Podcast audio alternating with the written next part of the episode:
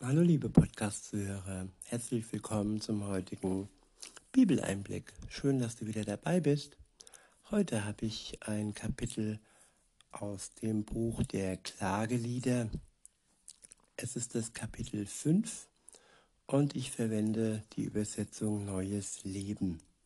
Der erste Abschnitt ist überschrieben mit Gebet um Wiederherstellung. Oftmals ist in unserem Leben etwas kaputt gegangen, etwas zerstört. Und wenn es jemand wiederherstellen kann, dann kann das Gott. Ob es jetzt um unsere Gesundheit geht oder ob es auch um unsere Seele geht, die verwundet und verletzt ist, Gott kann uns heil werden lassen, wenn wir ihn darum bitten. Und darum geht es heute im Bibeleinblick. In Vers 1 steht, Herr, denk doch daran, was mit uns geschehen ist. Sieh her, schau unser Leid an. Unser Erbe wurde Fremden gegeben. Ausländer erhielten unsere Häuser. Wir sind verwaist und vaterlos. Unsere Mütter sind Witwen. Unser eigenes Trinkwasser bekommen wir nur gegen Bezahlung und wir müssen unser eigenes Feuerholz kaufen. Unsere Verfolger sitzen uns im Nacken. Wir sind erschöpft und können doch nicht ausruhen. Wir haben Ägypten und Assyrien die Hand gereicht, um Brot zum Essen zu haben. Unsere Vorfahren haben gesündigt, doch sie starben. Nun erleiden wir ihre Strafe. Ja, oft wird, wird berichtet von der sogenannten Erbsünde, dass wir aufgrund unserer Vorfahren Strafen erleiden. Ich denke, das ist sowohl als auch richtig. Also viele sagen immer, ja, zum Beispiel das, was Hitler gemacht hat, damit habe ich ja nichts zu tun. Aber ich bin ein Nachkomme meines Vaters. Und das, was mein Vater getan hat, seine Einstellung und seine Taten im Zweiten Weltkrieg, die haben durchaus etwas mit mir zu tun. Ich kann sagen, ob ich es gut heiße oder ob ich es nicht gut heiße. Und diese Verantwortung alleine habe ich, eine Meinung zu haben und stellvertretend diese Meinung vor Gott zu bringen und wenn er es nicht konnte, Gott für mich, für meinen Erbteil um Entschuldigung zu bitten denke, wir haben Verantwortung auch für unsere Familie. Wenn unsere Kinder zum Beispiel Schaden anrichten, dann können wir uns nicht rausreden. Sie sind unser Fleisch und Blut. Wir haben sie erzogen. Insofern können wir uns nicht immer die Hände in Unschuld waschen.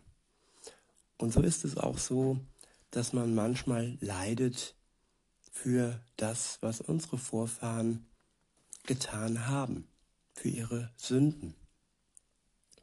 Weiter heißt es, Sklaven herrschen nun über uns.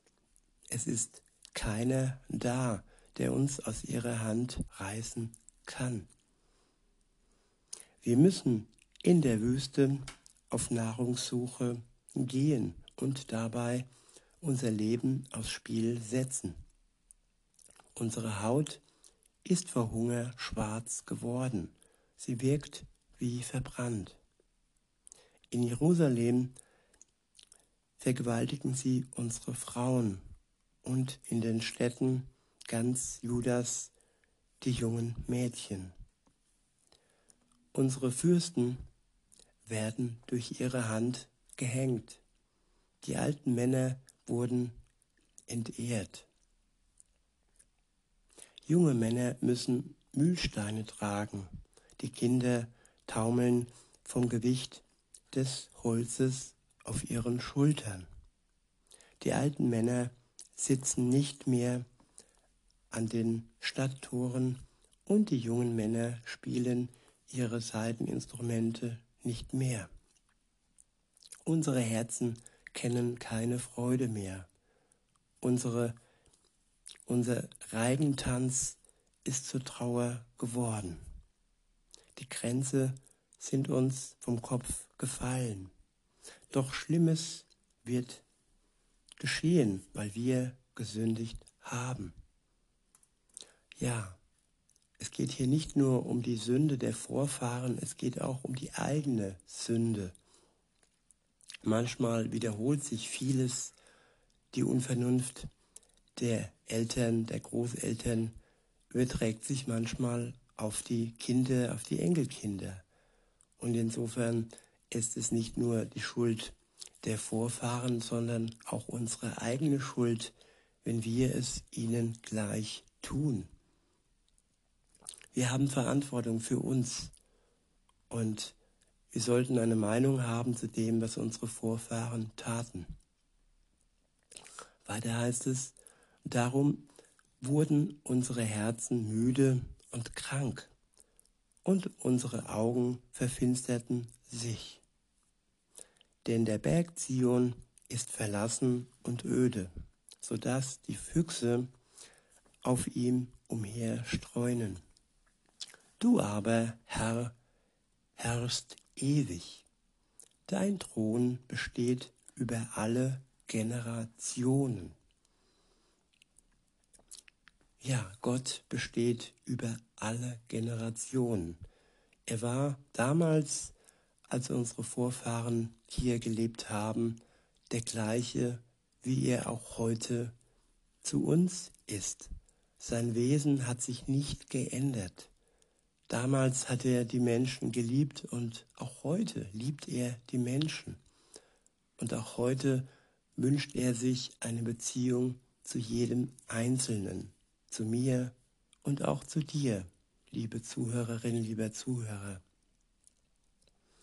Und er ist ein fester Fels in der Brandung und auch wenn es wirklich traurig aussieht und wir viel Leid erdulden müssen, dann ist er doch der, der da ist für uns, der uns zuhört und der auf unsere Gebete und auf unser Flehen hört.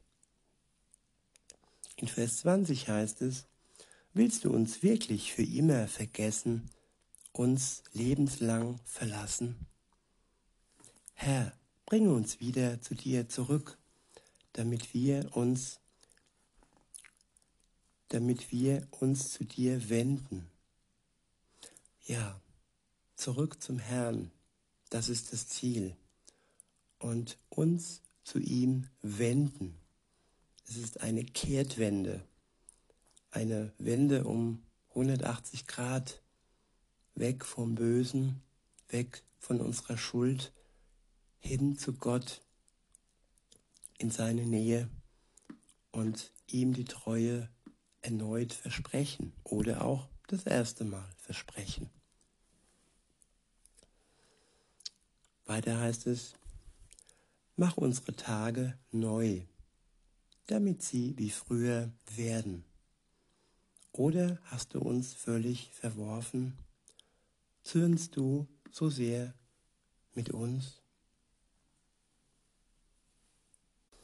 Ja, im Zwiegespräch mit Gott bleiben mit ihm reden und alles offen auf den Tisch legen, Fragen stellen und ehrlich sein, unsere Schuld bereuen und ja, seine Versprechen entgegennehmen, seine Erlösung entgegennehmen. Das ist ein Leben, so wie es für Gott und für uns am besten ist. In diesem Sinne wünsche ich euch noch einen schönen Tag und sage bis denne.